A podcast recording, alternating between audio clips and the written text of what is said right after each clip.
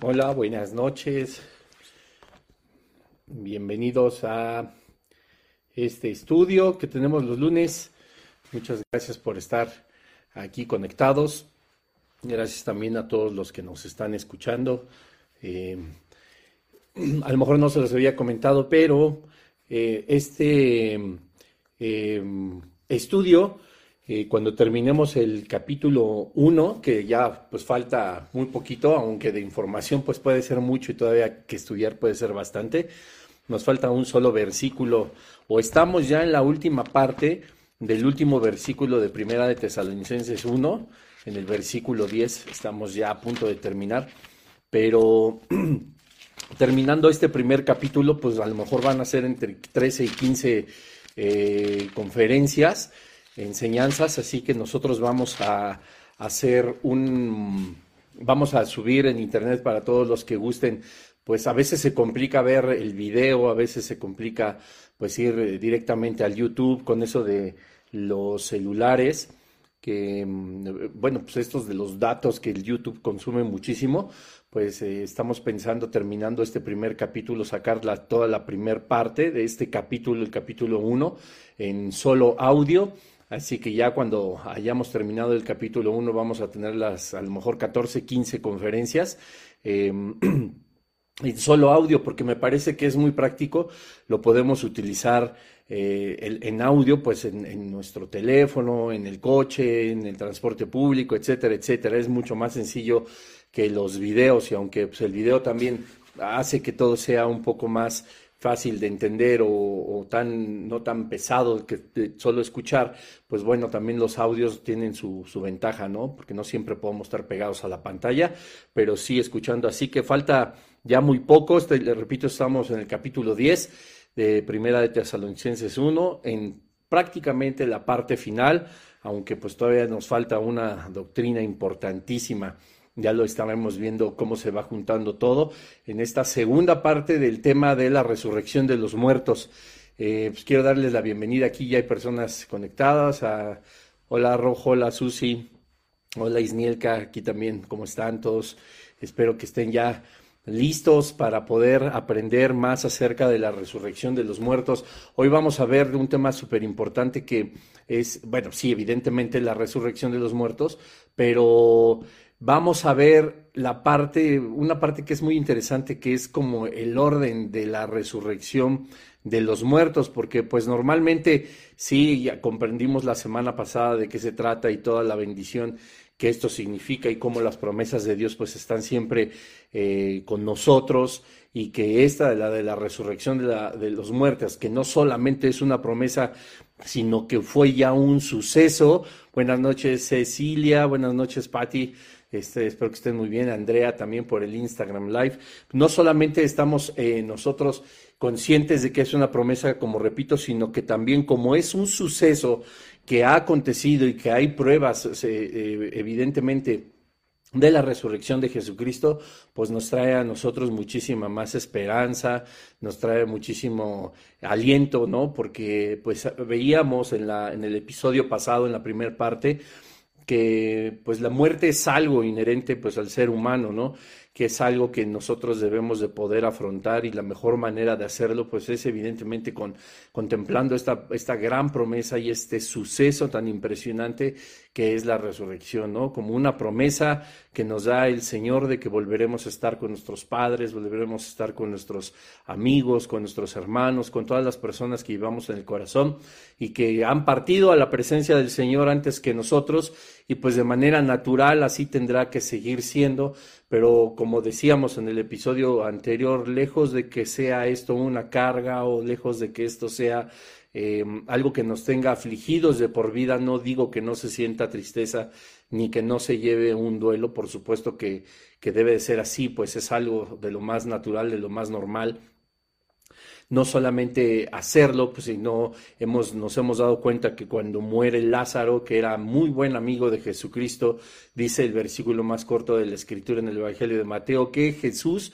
lloró, ¿no? Pero Jesús pues también supo detenerse, Jesús sabía que la muerte de Lázaro y su resurrección, eso traería gloria al nombre de Dios, que es a final de cuentas lo último y para lo más específico que nosotros tenemos como propósito es darle gloria siempre al nombre del Señor, ¿no? Que su nombre sea glorificado a través de nosotros, su iglesia. Tuve la fortuna de compartir en el domingo en mi lugar de reunión acerca justamente de la importancia de la iglesia, de qué tan importantes nosotros somos, y nos enseña en eh, la carta a los Efesios en el capítulo 3, en el versículo 10, que nosotros, la iglesia, somos un testimonio vivo, somos un testimonio que muestra la grandeza de nuestro Dios, ¿no? Dios presume a su iglesia, te presume a ti, me presume a mí, a todo el cuerpo de Jesucristo, a todos los que estamos a sus pies, delante de todos los principados y las potestades celestiales y de carácter divino y por supuesto también como testimonio de que somos nosotros adquiridos, apartados, santificados por la sangre de Jesucristo y nosotros adoptados en el reino de los cielos, también como testimonio a los principados y potestades del reino de las tinieblas, ¿no? que evidentemente también ellos saben que pertenecemos al Señor y por eso buscan hacernos tropezar y pues buscan eh, que guardemos en nuestro corazón desesperanza y en esta parte en la que nos estamos enfocando, que es la resurrección de los muertos, pues muchos cristianos lamentablemente pues flaquean, muchos cristianos eh, se enojan con el Señor, eh, algunos otros pues claudican de la fe, eh, se llevan pues un, dolor muy grande, repito, sé que es algo natural, pero pues todo lo podemos nosotros en Cristo que nos fortalece según la Escritura, e incluso estas pérdidas, dice Jesucristo con la resurrección de Lázaro, que eso era pues para glorificar el nombre del Señor y que se notara el verdadero poder de Dios. Nosotros en la gran resurrección eh, eh, eh, nos, nos, daremos cuenta ahora estudiándolo cómo pues el Señor en esta promesa nos dice que lejos de la aflicción, aunque repito es natural, debemos estar esperanzados en que la vida no se acaba aquí, que esto no se acaba aquí, que la vida continúa. Y hablando justamente también de eso, de la vida después de la muerte, acá en México eh, y en algunas, eh, no sé, en algunos otros países que nos escuchan o que nos están viendo, pero se, tiende, se tiende mucho a celebrar el Día de los Muertos el 2 de noviembre, o sea que ya falta súper poquito, ya falta menos de, dos semanas. El 2 de noviembre es un día pues muy, de mucha tradición en México, pues una tradición, tradición por supuesto pagana, eh, que pues parte de, principios contrarios a, las escrituras y a la vida. Y justamente el 2 de noviembre sale este nuevo plan en YouVersion, que es la plataforma de estudio bíblico que ya les he comentado. Justo el 2 de noviembre sale este plan de un servidor que es la vida después de la muerte. Esto no se acaba aquí. Y Dios pues trabaja de formas muy claras. Eh, si bien es cierto que, como dice el apóstol Pablo, ¿no? sus riquezas son inescrutables y su mente, por supuesto, también, y la misma escritura habla de que la mente del Señor, sus pensamientos son muchos más elevados que los nuestros, pues también es evidente que nosotros podemos a través del Espíritu Santo saber de qué manera nos habla el Señor de una forma continua. El domingo recuerdo que un, hermano que está dentro del ministerio de eh, staff se llama, que es el que ayuda a colocar todo para que esté listo para los servicios, etcétera, dio un devocional de servicio y me comentaba que lo que Dios habló a través de un servidor el día domingo pues había sido muy similar, ¿no?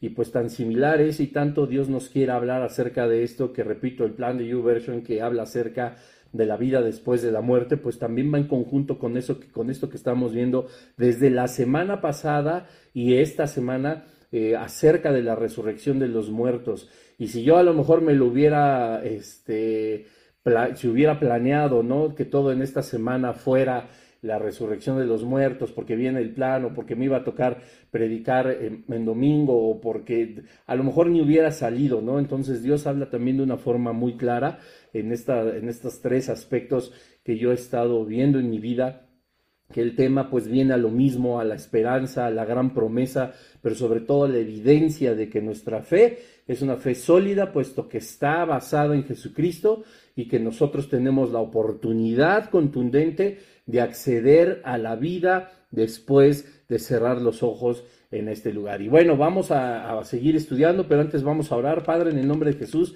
te damos gracias por esta nueva oportunidad, porque tú nos permites, Señor, estar aquí aprendiendo de tu palabra. Te pedimos que seas tú, Espíritu Santo, enseñándonos todo acerca de este triunfo tan formidable, tan monumental, que es la resurrección de tu Hijo Jesucristo, la cual ahora a través nosotros de la voluntad del Padre y por su gracia también compartimos con el Hijo de Dios. Nosotros, Señor, que resucitaremos de la muerte a vida eterna, Padre, te damos tantas gracias, Señor, porque tú nos has pasado del reino de las tinieblas a tu luz admirable, donde al momento de que nosotros cerremos los ojos aquí, en esta tierra, si es que tú no llegas antes, Señor, nosotros tendremos la oportunidad de abrirlos en tu reino celestial, Señor, en tu reino divino, poder mirarte cara a cara, Señor, tener la certeza y la seguridad de que la vida no se acaba aquí, Señor, que tú has prometido una vida después de esta vida terrenal y que anhelamos, Señor, estar ya en ella. Te damos tantas gracias, Señor, en el nombre poderoso de Jesús. Amén, Señor. Y pues bueno, la resurrección de los muertos pues también tiene como un orden. Es bien importante que nosotros pues vayamos aprendiendo también qué nos dice la escritura acerca de la resurrección. Y para esto, pues bueno, hay el, libro, el libro, por ejemplo, de Daniel, el libro profético de Daniel en el capítulo 12, resume los diferentes destinos que enfrenta pues la humanidad, ¿no? Evidentemente toda la humanidad va a resucitar, sin embargo, hay momentos en los que resucitarán y etapas en las que la resurrección se irá dando y cómo, y cómo comenzó también pues con el Señor Jesucristo. Sin embargo, pues debemos de ser muy claros y la palabra a nosotros nos enseña que hay algunos que resucitaremos para vida eterna y otros pues lamentablemente para condenación eterna.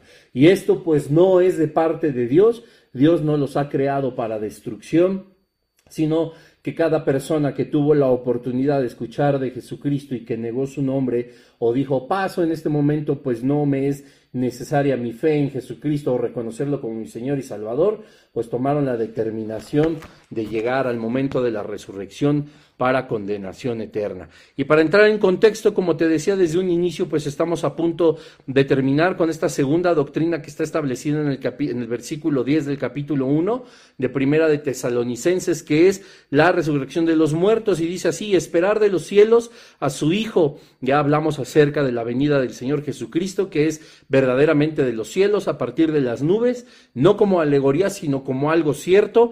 Y después dice, coma, el cual resucitó de los muertos a Jesús. Estamos hablando ahora de la resurrección de los muertos y vendrá el último tema, como el final del versículo 10, nos librará de la ira venidera. Si es la voluntad de Dios, la siguiente semana estaremos hablando acerca de las evidencias de la resurrección de Cristo y, la, y en dos semanas empezaremos ya a hablar acerca de a qué se refiere este versículo 10 con la ira venidera, la ira de Dios, esos siete años, esa gran tribulación esto que también nos llena pues de mucha incertidumbre, de mucha duda y, he de decirlo también, pues también de mucho temor para algunas personas, pero veremos que Dios es tan bueno que no nos eh, dejará atravesar por eso y que podremos guardar nuestra tranquilidad y nuestra paz en el Señor. Entonces, Apocalipsis 24, 6. Te pido que me acompañes. Apocalipsis 24 dice, y vi tronos y se sentaron sobre ellos los que recibieron facultad de juzgar y vi a las almas de los decapitados por causa del testimonio de Jesús y por la palabra de Dios. Los que no habían adorado a la bestia ni a su imagen y que no recibieron la marca en sus frentes ni en sus manos y vivieron y reinaron con Cristo mil años. Pero los otros muertos no volvieron a vivir hasta que se cumplieron mil años. Esta es la primera resurrección. Bienaventurado y santo el que tiene parte en la primera resurrección. La segunda muerte no tiene potestad sobre estos, sino que serán sacerdotes de Dios y de Cristo y reinarán con él mil años. Aquí nosotros nos damos cuenta de que habla de dos grupos de personas, pero también de dos eventos. Hay que poner muchísima atención. Por supuesto que está hablando de los santos, de los que son dichosos, los santos que estaremos en la resurrección, en la primera resurrección y hay un segundo grupo que habrá también de resucitar, pero que habrá de probar la muerte segunda. La escritura a nosotros nos enseña que es es, es voluntad de Dios que el hombre muera solamente una vez y después de ahí el juicio. Y esto va muy enfocado, por supuesto, como lo podemos analizar a todos los que ya han fallecido, a todas las personas que ya han muerto, a también los que moriremos si no es que viene antes el Señor y después de ahí el juicio. Tenemos que tener claro que este, estos dos grupos de personas van a estar o estaremos en dos grupos también diferentes de juicio. Nuestro juicio, como nos enseña la Escritura en el Nuevo Testamento, ya fue en la cruz del Calvario. Cuando Apocalipsis habla acerca del juicio del gran trono blanco, después de los mil años, después de la guerra del Armagedón, después de que se consumen los cielos, de que se consume todo, viene un, juicio que es el juicio del gran trono blanco, donde dice Apocalipsis que todas las personas que están delante del trono de Dios, de este trono blanco, estarán de pie, lo cual nos enseña que ya no habrá momento de arrodillarse, ni de arrepentirse, ni de pedir perdón. Este grupo de personas son los que probarán la muerte segunda, según Apocalipsis 20, 14. Es un poquito más adelante de donde estábamos leyendo y dice, y la muerte y el Hades fueron lanzados al agua de fuego. Esta es la muerte segunda. Y el que no se halló inscrito en el libro de la vida fue lanzado al lago de fuego. Es decir, compartirá con la muerte, con el Hades, con el anticristo, con la bestia, esta terrible, terrible, este terrible destino que es la condenación eterna, según Apocalipsis 20 y fíjense cómo dice desde el 13. Dice, el mar entregó los muertos que había en él y la muerte, pues por supuesto, entregó a sus muertos. El Hades entregaron a los muertos que había en ellos y fueron juzgados cada uno según sus obras. Este gran juicio de las personas ante el gran trono blanco está establecido eh, pues para las personas que no fueron ya juzgadas en la cruz del Calvario como tú y como yo. Nosotros ya no pertenecemos a ese juicio.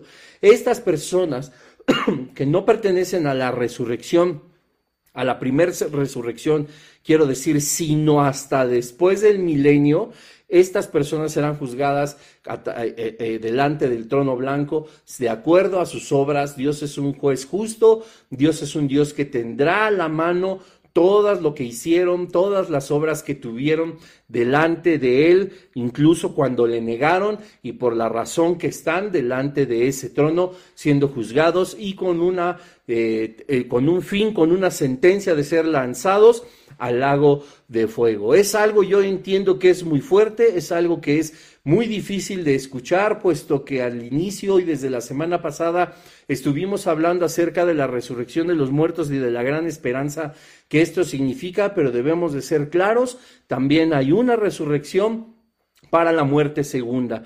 Y te decía en hace un momento que había, de acuerdo a la voluntad de Dios, que, que, el, que, el, hombre muriera una vez y después ahí el juicio. En esta parte la escritura habla de una segunda muerte, porque no habla ya de la muerte física, sino de la muerte espiritual eterna. Vamos a hablar más adelante de que esto no es algo que deba de afligirnos, no es algo que deba de espantarnos ni de llenarnos de temor, pero sí es importante que sepamos que aquellas personas a las que amamos es importante compartirles el Evangelio, puesto que si ellos no reciben a Jesucristo como su Dios, como su Salvador, pues evidentemente habrá una resurrección, no para vida, sino para condenación. Hablaremos, por supuesto, también de que esta gran esperanza de la resurrección es algo que cubre a todas las personas que han llegado a los pies de Jesucristo y como nuestros familiares, nuestros esposos, nuestras esposas, nuestros hijos, nuestros amigos, a quienes pueden pudieron haber tomado como testimonio nuestra vida o el compartirles el evangelio en el corazón que solamente Dios conoce, se pudo haber sembrado la semilla de vida eterna, la cual dio fruto conforme a sus obras y conforme a la vida de cada persona. Recordemos que el Espíritu Santo trabaja de forma diferente en cada uno de nosotros, no es que tengamos que cumplir exactamente con ciertas cuentas, ciertos días, cierto número de oraciones, cierto número de horas de rodillas, cierto número de peticiones, no. La Biblia a nosotros nos enseña que todos somos individuos y que todos hacemos y tenemos obras. Que todos tenemos frutos cuando llegamos a los pies de Jesucristo. Tanto hay obras de la carne que serán juzgadas en su momento por, en, en el juicio del gran trono blanco, como habrá también obras y como habrá frutos del Espíritu Santo en la vida de cada uno en mayor o menor medida. Entendemos pues que en el cielo habrá recompensas también para quienes hemos sido ya justificados en la cruz del Calvario por la sangre de Jesucristo y siendo adoptados por el Padre, pertenecemos a la primer resurrección, aquella que ahorita vamos a empezar a analizar por partes, nos, nosotros tenemos acceso gracias a Jesucristo. Ojo, si bien es cierto que nosotros los que somos salvos no vamos a estar delante del trono blanco, del gran trono blanco en este juicio, para que nuestras obras salgan a la luz y entonces el lago de fuego sea nuestra morada por la eternidad, si verdad, si verdaderamente eso no es cierto, puesto que el sacrificio de Jesús es donde nosotros hemos sido juzgados, sí habrá un lugar donde los justos compareceremos y ese se llama el gran tribunal de Cristo, donde también el Señor dice la escritura que traerá nuestras obras, todas nuestras obras, tanto buenas como malas, tanto buenas como malas, a la luz, para que así nosotros podamos acceder al reino de los cielos con las coronas, con los galardones, con las recompensas que el Señor tiene para cada uno de nosotros. Alguna vez yo entre broma y broma le comentaba a una persona que había llegado muy temprano en nuestra congregación, pero muy, muy temprano a laborar, pues labora en la congregación y, entre broma y broma, pues a veces decimos, ay, ¿por qué tan temprano, no? Si, si esto del reino de Dios, pues no es por obras, ¿no? Refiriéndonos a la salvación, no es por mucho que te esfuerces o que te levantes temprano, el Señor te va a bendecir más. Y, y su respuesta fue tan sabia que de verdad, pues eh, eh, a, mí, a mí me impactó y tenía toda la razón. Yo le dije, oye, es demasiado temprano, ¿qué haces aquí? No es por obras. Me dijo, sí, yo sé que no es por obras, pero las coronas sí. Y tenía toda la razón, puesto que nosotros somos cristianos y formamos parte de un cuerpo activo de un cuerpo progresivo. Nosotros debemos de asumir nuestra responsabilidad como parte del cuerpo de Cristo y miembros del reino de los cielos y ayudar, colaborar, ser solícitos en nuestra vida para que el reino de los cielos se siga expandiendo para llegar al corazón de las personas, para poder predicar el Evangelio. Dice la Escritura que estamos llamados a dar libertad a los cautivos a través de las palabras de la Escritura, que nosotros somos embajadores del reino de los cielos. Cristo nos mandó a predicar el Evangelio a todas las naciones, a hacer discípulos, a bautizar a las personas en el nombre del Padre, del Hijo, del Espíritu Santo, a tener una vida activa en el Señor. Y eso nos trae, por supuesto, recompensas en el reino de los cielos, estas coronas que estoy seguro que tú debes vas y vas a tener muchísimas, que tú tienes muchas ya en esta vida y todas esas coronas de las cuales nosotros somos ahora eh, partícipes, lo único que podemos hacer es volver a rendirlas a los pies de Cristo, pues es por Él que nosotros hacemos todas las cosas. Entonces, bueno, viene esto acerca de la resurrección de los muertos establecido en Apocalipsis, la primera resurrección de un primer grupo de personas que somos tú y yo, y la muerte segunda en esta resurrección que también habrá de aquellas personas que nunca quisieron saber nada de Jesucristo y acceden a la muerte segunda y nosotros a vida eterna. Ahora, la primera resurrección se lleva a cabo en varias etapas. ¿Quién es el primero en resucitar? ¿Cuál es la primicia de la resurrección? Pues evidentemente la muestra que nos ha dado los evangelios. La primicia es el primero en resucitar, por supuesto, ¿fue quién? Jesucristo. Y para corroborarlo, para poder entender más, te pido que me acompañes al Evangelio de Mateo en el, en el capítulo 27, versículos 12 y 13, dice así. Perdón, a ver. 27, pero es el versículo. Ok, vamos a hablar. Mateo 27, vamos a hablar yo creo que desde el versículo Bueno, está hablando obviamente de la crucifixión y muerte de Jesucristo. Vamos a hablar desde el versículo 46 en adelante. Dice, cerca de la hora novena, Jesús clamó a gran voz, eh, diciendo, Elí, Elí, la masa bactani, esto es, Dios mío, Dios mío, ¿por qué me has desamparado? Algunos de los que estaban allí decían al oírlo, a Elías llama este. Y al instante, obvio, aquí ya es cuando empieza a morir. Corriendo uno de ellos tomó una esponja y la esponja de vinagre poniéndola en, en la caña le dio de beber. Pero los otros decían, Deja, veamos si viene Elías a librarle. Mas Jesús, habiendo otra vez clamado a gran voz, entregó el Espíritu. Ahí muere, ¿no? Estamos hablando de la resurrección primera. ¿Y quién fue el primero en resucitar? Jesucristo. Y vean lo que dice aquí, que es impresionante. En el versículo 52 dice, y se abrieron los sepulcros y muchos cuerpos de santos que habían dormido se levantaron y salieron de los sepulcros después de la resurrección de él vinieron a la santa ciudad y aparecieron a muchos.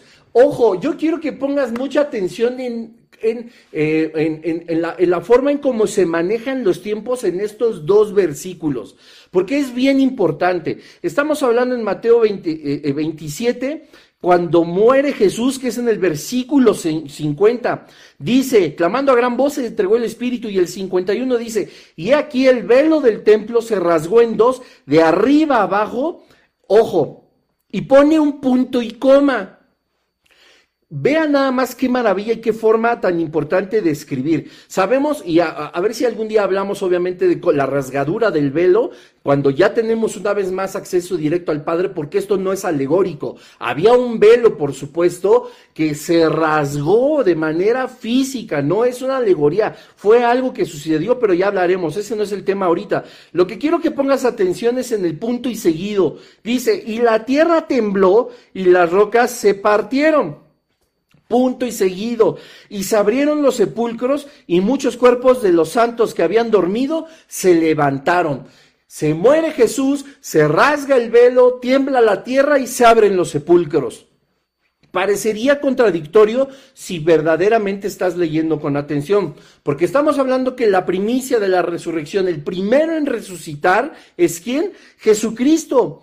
¿Cómo es posible que la tierra temblara y después en ese momento se abrieran los sepulcros y salieran muertos? Es decir, había resurrección de personas. Cuando Cristo muere, hay que poner atención al siguiente versículo. Dice, y saliendo de los sepulcros, ¿quién sale de los sepulcros? Pues aquel que estuvo muerto, es decir, hubo resurrección. Dice, y saliendo de los sepulcros, y aquí viene la clave de todo, después de la resurrección de Él. Después de la resurrección de Él. Porque mucha gente ha pensado que sí, Jesucristo cuando entrega el Espíritu, pues empieza a haber un terremoto, empieza a haber una tormenta, el cielo se oscurece y todo eso es verdad. Se rasga el velo no, de los dos pueblos, dice, dice la Escritura, que nos éramos ajenos, que éramos separados. Dios había hecho uno con, cuando Jesucristo muere, porque se rasga el velo y en ese momento la humanidad empieza a tener ya contacto directo con el Padre. Ya no había un velo de por medio. Todo eso sucedió y por supuesto terremoto. Y entonces las personas dicen, y las rocas se partieron. Y dice, como si fuera coma. Y se abrieron los sepulcros, pero no, es un punto y coma lo que nos da una referencia temporal distinta. Si fuera nada más una coma, estaría enlistando la referencia de un tiempo en específico. Pero como es un punto y coma, está hablando de dos temporalidades. Por eso es tan importante ver toda la puntuación, siempre se los he dicho. Y se abrieron los sepulcros y muchos cuerpos de santos que habían dormido se levantaron de santos, de personas que ya había apartado el Señor, de creyentes en Dios, de aquellos que incluso creyeron en Jesucristo, porque evidentemente hubo personas que en el ministerio de Jesucristo, que duró tres años, se convirtieron y hubo, por supuesto, personas que durante esos tres años también murieron. Naturalmente, como diario sucede y a cada minuto. Y dice que muchos sepulcros, muchos cuerpos de santos que habían dormido se levantaron. Y no solo eso, estamos hablando ya de una resurrección. Dice, y saliendo de los sepulcros después de la resurrección de él, ¿vieron? No fueron ellos primero, fue primero Jesús. Es decir, se abrieron los sepulcros después de la resurrección de Cristo. Dios en su portentosa soberanía determinó que podría haber más personas que resucitaban. Entonces las piedras se partieron, los sepulcros se abrieron y salieron más personas después de que Él resucitó. Y dice, estas personas, imagínate ahí en tu pueblo, en tu tierra, en donde me estés viendo, se abre y seguramente hay un panteón y de pronto vienen estas personas a tu ciudad y se le aparecen a muchos, a muchos, wow.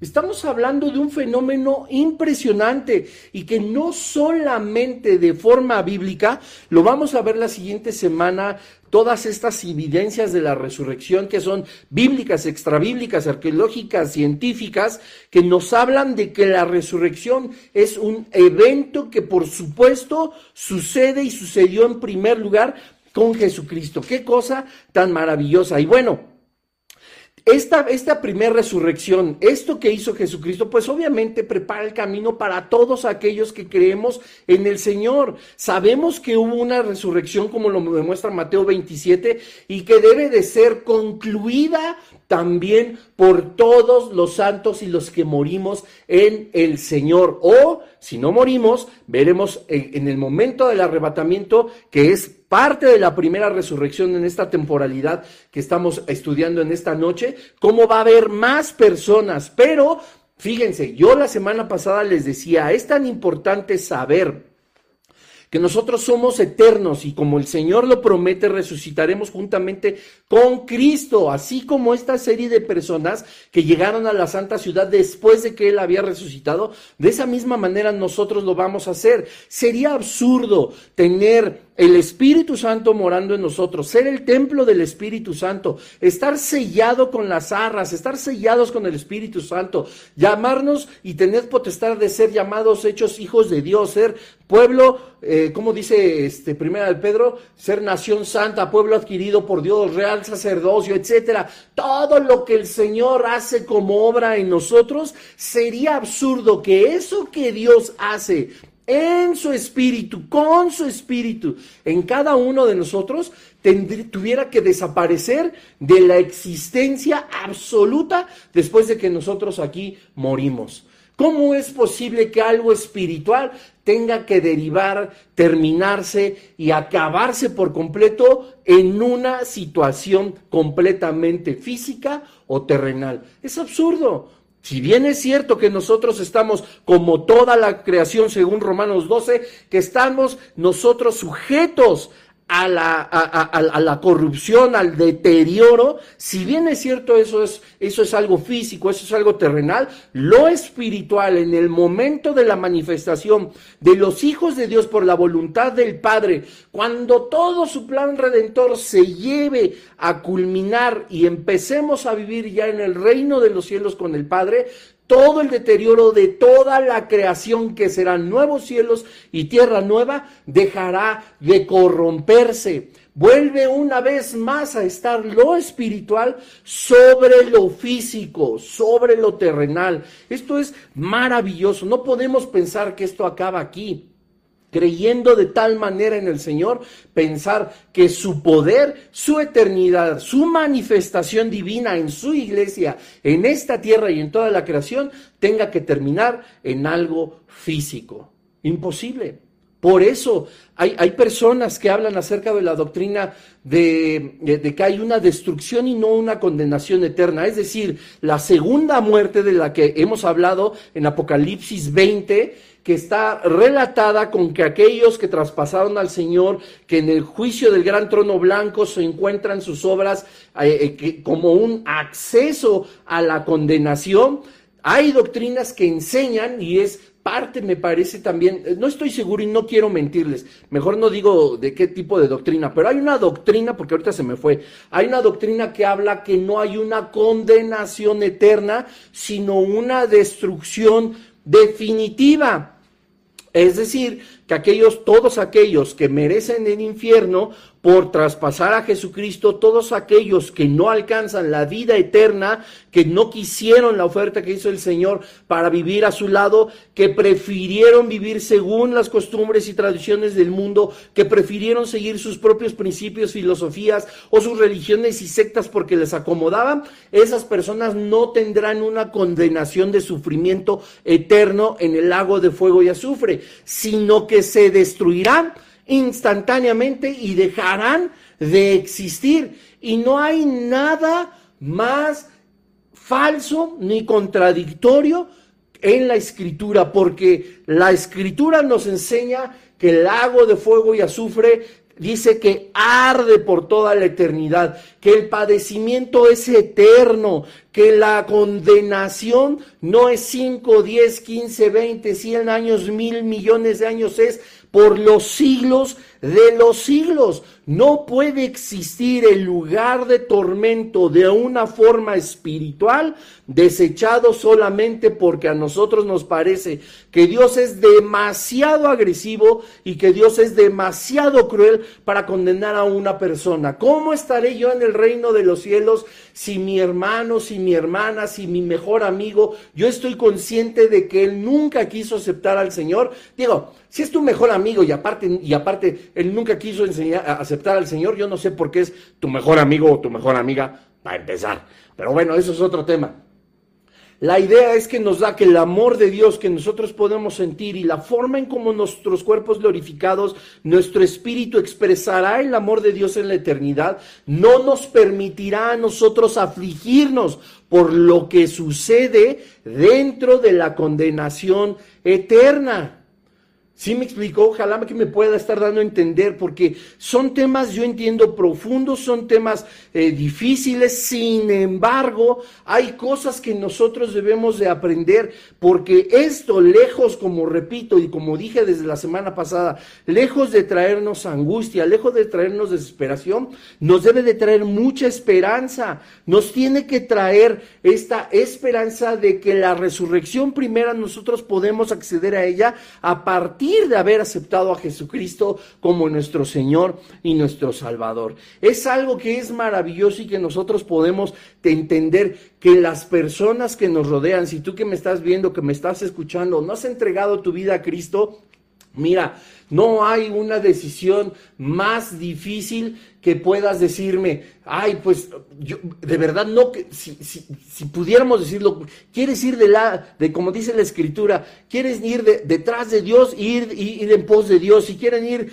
en pos de Baal, ir en pos de Baal, pero es determinación de cada uno de ustedes en dónde queremos pasar la eternidad. Espíritu Santo, yo te pido en esta hora que tú traigas convicción a las personas para que puedan comprender que no son alegorías, que la condenación eterna es algo real, pero es aún más real la vida eterna, que es más real que tú puedes rescatarnos, que tú puedes salvarnos, que tú puedes hacer de nuestra vida, Señor, algo, alguna vida con propósito, una vida que glorifique tu nombre, Señor. Sabemos que no es fácil, sabemos que posiblemente es difícil de entender, pero nosotros podemos decir como San Agustín, yo no quiero entender para poder creer, sino quiero creer para poder entender. Solo tu Espíritu Santo a nosotros nos muestra y nos demuestra estas verdades, Señor, tan profundas. El evento, eh, eh, hermanos, hermanas que, están aquí en, en el estudio, que, habla de la resurrección de los muertos, no termina justamente con esto. La realidad es que la resurrección es algo que se ha tocado en, en prácticamente todos los evangelios de una forma eh, eh, redundante, de una forma recurrente. Está establecida, por supuesto, en Mateo, en Lucas, en Juan, se cita varias veces en el libro de los Hechos, en como cinco o seis capítulos diferentes, Romanos, Filipenses, el apóstol Pedro, eh, Pablo también en la primera carta a los Corintios habla acerca de la resurrección de Cristo, de las, de las primicias de la garantía, entiende bien, de cada cristiano que tenemos que también seremos resucitados, de la certeza que hay, ¿no? De que enfrentamos ya no un justo juicio por lo que nosotros hicimos, sino que enfrentamos ahora una recompensa de vida eterna, la primera resurrección. Habrá, por supuesto, muchas dudas, habrá, eh, el, tiempo también nos apremia bastante, pero yo no quisiera seguir hablando justamente acerca de esta resurrección que pertenece, por supuesto, al gran ejemplo que es Jesucristo, después las personas que se abrieron los sepulcros y después la, eh, esta, esta eh, tercer parte y cuarta parte que, que hablaré rápidamente. Hay dentro de esta primera etapa de la resurrección cuando, cuando, dice la escritura que viene el arrebatamiento, que viene el rapto, nosotros vamos a ser arrebatados en los cielos, como ya lo habíamos platicado, eh, y no tan profundamente llegará el momento en que Primera Tesalonicenses nos lo pueda enseñar. Y dice la escritura que los sepulcros también van a abrirse y van todos los que murieron en el Señor a ser resucitados para encontrarnos con el Señor Jesucristo en los cielos. O sea, el arrebatamiento no se produce solamente con las personas, si nos toca a nosotros, que estamos vivos aún, sino también con las personas que ya habían muerto en Jesucristo y que declara la Escritura son hijos de Dios, dice que en ese momento toda la tierra también entregará a sus muertos y todos le recibiremos al Señor en los cielos. Eso va a ser algo maravilloso, porque hay personas que ponen a veces como preguntas, eh, pues no, no, no, no me atrevería a decir a lo mejor capciosas, pero sí de como que como queriendo hacer que, que, alguien pueda caer, ¿no?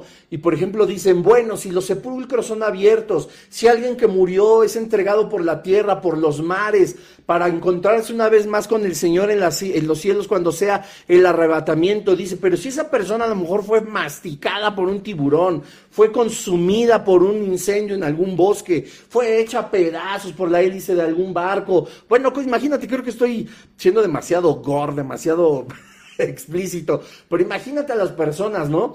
Dice, ¿cómo si esas personas en realidad ni siquiera fueron sepultadas? ¿Cómo esas personas van a poder encontrarse una vez más con el Señor Jesucristo en los cielos? Para Dios no hay imposible. Me preguntaban alguna vez, si una persona del Señor muere y dona su corazón y ese corazón está la persona viva a la que se lo donó y en ese momento viene el rapto y ambos son cristianos, ¿qué sucede? La persona con el nuevo corazón, el que fue donado, es arrebatado al cielo, se encuentra con el Señor y la persona que había muerto es entregada de la tierra y se encuentra con el Señor sin corazón o ya hay dos corazones. Preguntas que de verdad o sea, quieren, quieren encerrar en una lata de Coca-Cola el poder del Señor. El Señor es el creador del universo, es el dador de vida, es el que determinó que tuviéramos un solo corazón y que hubiera podido determinar que tuviéramos diez, o que si en lugar de tener dos ojos hubiéramos tenido uno, o en lugar de veinte dedos hubiéramos tenido quince, yo no lo sé, él, es el Señor, Dios Todopoderoso, y esas preguntas, de verdad, o sea, tratas de encasillar a Dios, ¿crees que va a decir, no, Dios, yo no puedo eh, eh, eh, resucitar a ambos porque solamente tienen un corazón? Uno ya se echó a perder porque no le servía y le pusieron uno bueno. A esa persona que tiene un corazón bueno, bueno, pues me encuentro con ella en las nubes, en los cielos, y a la persona que no tiene corazón, pues no puede entrar así a mi reino porque ya está faltante de corazón. No, yo le di la vida, yo lo creé con un solo corazón no tengo la capacidad de ponerle otro. Por favor, Dios puede incluso hacer que la estéril tenga hijos, puede hacer que la juventud siempre en nuestra fuerza esté latente, puede hacer vigorosos a las personas eh, más cansadas, puede, la Biblia cuando habla en Isaías en el capítulo 40 de que nos da nuevas alas y fuerzas, habla de algo físico. Dios puede hacer todas las cosas nuevas una vez más puede hacer de nosotros lo que a Él le plazca. Lo habíamos visto la semana pasada, este, para Dios no hay imposibles. Y la resurrección no se trata de que si fui masticado por un tiburón o me morí de muerte natural, si tengo o no tengo corazón, que paréntesis, no es ningún pecado por la misma razón, para que no se confundan donar órganos. Esos son, son órganos. No estoy donando un espíritu, no estoy donando eh, eh, mi salvación, no estoy haciendo algo espiritual, estamos haciendo algo físico. La ciencia es algo que Dios también nos ha dado como todas las cosas creadas. El Señor nos lo ha dado. Que hemos sido la iglesia descuidados y que Satanás y el reino de las tinieblas ha influenciado a hombres para que se corrompa la creación del Señor, eso es otra cosa. Pero esto de la donación de órganos no es ningún pecado. Donen órganos, ayuda. Bueno, no, o sea, pongan ahí, no, no, no que vayan mañana y bueno, pues me dijo Bruno que donaron órganos, vengo a donar una córnea o vengo a donar un riñón, no pongan ahí en las tarjetitas de que sí son donadores, nada de que van a entrar sin un riñón al reino de los cielos. Ya quisiera saber para qué te va a servir un riñón en el reino de los cielos si vamos a ser cuerpos glorificados, completamente eh, eh, iluminados por la grandeza del Señor, sustentados por su Espíritu Santo. Claro que habrá comida, claro que habrá bebida, claro que habrá actividades, pero dice la Escritura, no existen las enfermedades, no existe la tristeza, no existen los malestares. Tú no vas a entrar con un riñón y aun cuando entraras con un tercio de riñón, el Señor te sustenta y no va a ser así. Él hace todas las cosas nuevas. Un cuerpo glorificado no se limita a que si tengo o no tengo corazón, que si mi cuerpo fue destruido fue comido por los gusanos porque me morí hace dos mil años. La resurrección de los muertos es un evento espectacularmente milagroso, divino. No vas a resucitar como en el video de thriller de Michael Jackson, ni como The Walking Dead, y así vas a entrar al reino de los cielos con los pedazos de carne caídos y todo putrefacto, porque tú te moriste hace 250 años y entonces viene el rapto y así te saca el Señor. O sea, eso es absurdo. Pues no es, repito, no es The Walking Dead, es el reino de los cielos y es la resurrección de los muertos en Jesús. Es algo maravilloso. Dice después la escritura, nos enseña que venimos, somos arrebatados, después otro gran evento es la segunda venida de Jesucristo, donde reinará con mil años, después, por supuesto, en, la, la gran tribulación ya vendrá en los momentos en los que hablemos de la última parte del versículo 10 de Primera de Tesalonicenses 1 Todas las personas que no, que no fueron arrebatadas y que despertaron y que dieron ya su credibilidad y creyeron en el nombre de Jesucristo y que se entregaron a Él, también tienen derecho a la vida eterna, también tienen derecho a la, a, la herencia que tenemos en Jesucristo, al perdón de pecados, a la entrada por la misericordia y gracia de Dios al reino de los cielos en la eternidad, pero lamentablemente tendrán que cruzar la gran tribulación y muchos de ellos van a morir. Muchos de ellos van a morir, pero después vendrá esta parte también de la primera resurrección. Acuérdense, la primera resurrección es de los santos, de la gente que creyó en Cristo. Habrá mucha gente predicando el Evangelio en la tribulación, en la gran tribulación, durante la ira de Dios. Habrá quien se convierta y también muchos de ellos morirán. Dice la Escritura que cuando Jesucristo venga por segunda vez y termine con el reino de las tinieblas para reinar mil años, dice los que resucitan en él de los siete años de la tribulación que estuvieron muertos, reinarán con el Señor en ese milenio. Siguen siendo las primicias. Sí, seguimos siendo aquellos que ya murieron en el Señor desde el Antiguo Testamento, no nomás desde el Nuevo, el Nuevo Testamento, tú y yo, si morimos, no vemos la el arrebatamiento, o si lo vemos, estos muertos resucitarán, nosotros resucitaremos, vendrá, pues por supuesto, toda la, la, aflicción de la cual nos libra el Señor,